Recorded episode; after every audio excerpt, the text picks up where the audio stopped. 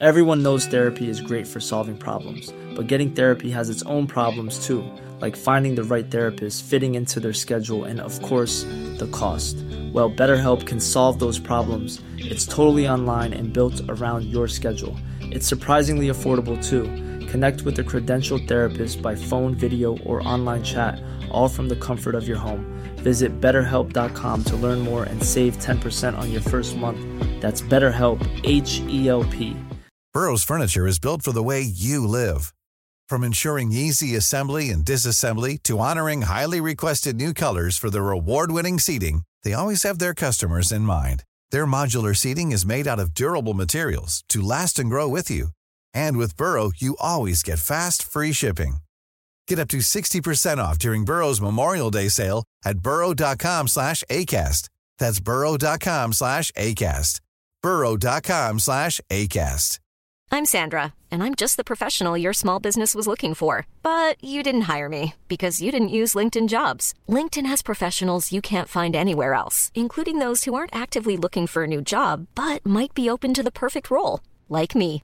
In a given month, over 70% of LinkedIn users don't visit other leading job sites. So if you're not looking on LinkedIn, you'll miss out on great candidates like Sandra.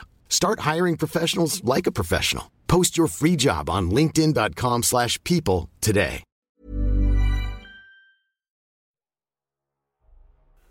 Sechs Jahre ist es nun her, als ich zum ersten Mal englischen Boden betrat.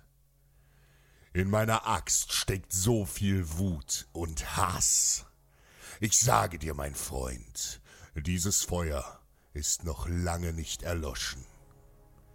Ganz Dänemark sehnt sich nach Rache für den Tod unseres Königs Ragnar Lothbrok, der feige durch den angelsächsischen König Elle von Northumbria gefangen und getötet wurde. Die Söhne unseres Königs riefen zur großen Kriegsfahrt und wir Wikinger folgten.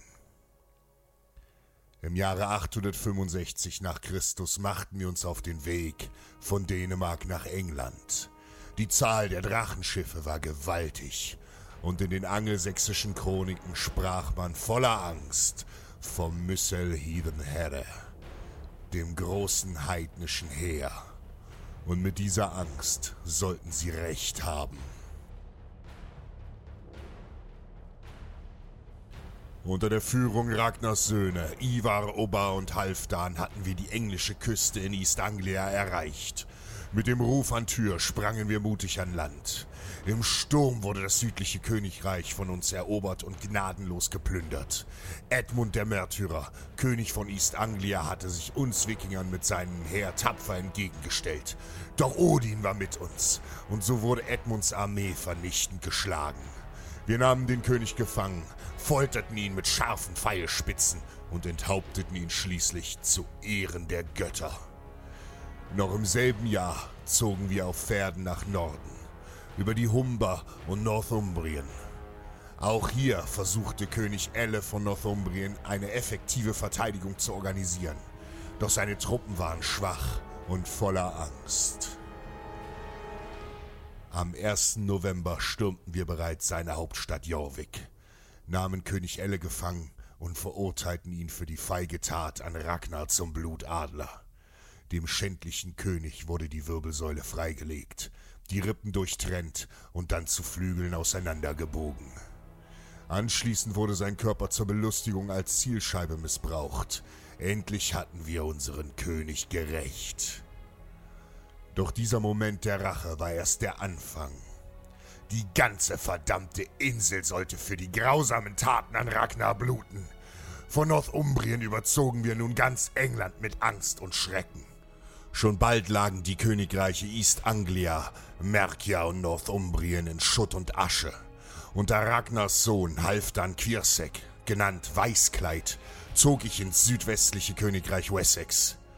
Hier regierte König Ethelred und sein Bruder Alfred das Land. Am Zusammenfluss von Themse und Kennet lag ihre kleine Stadt Reading. Wie eine nackte Jungfer lag sie da, fast wehrlos, und wir nahmen sie uns. Wir zeigten keine Gnade.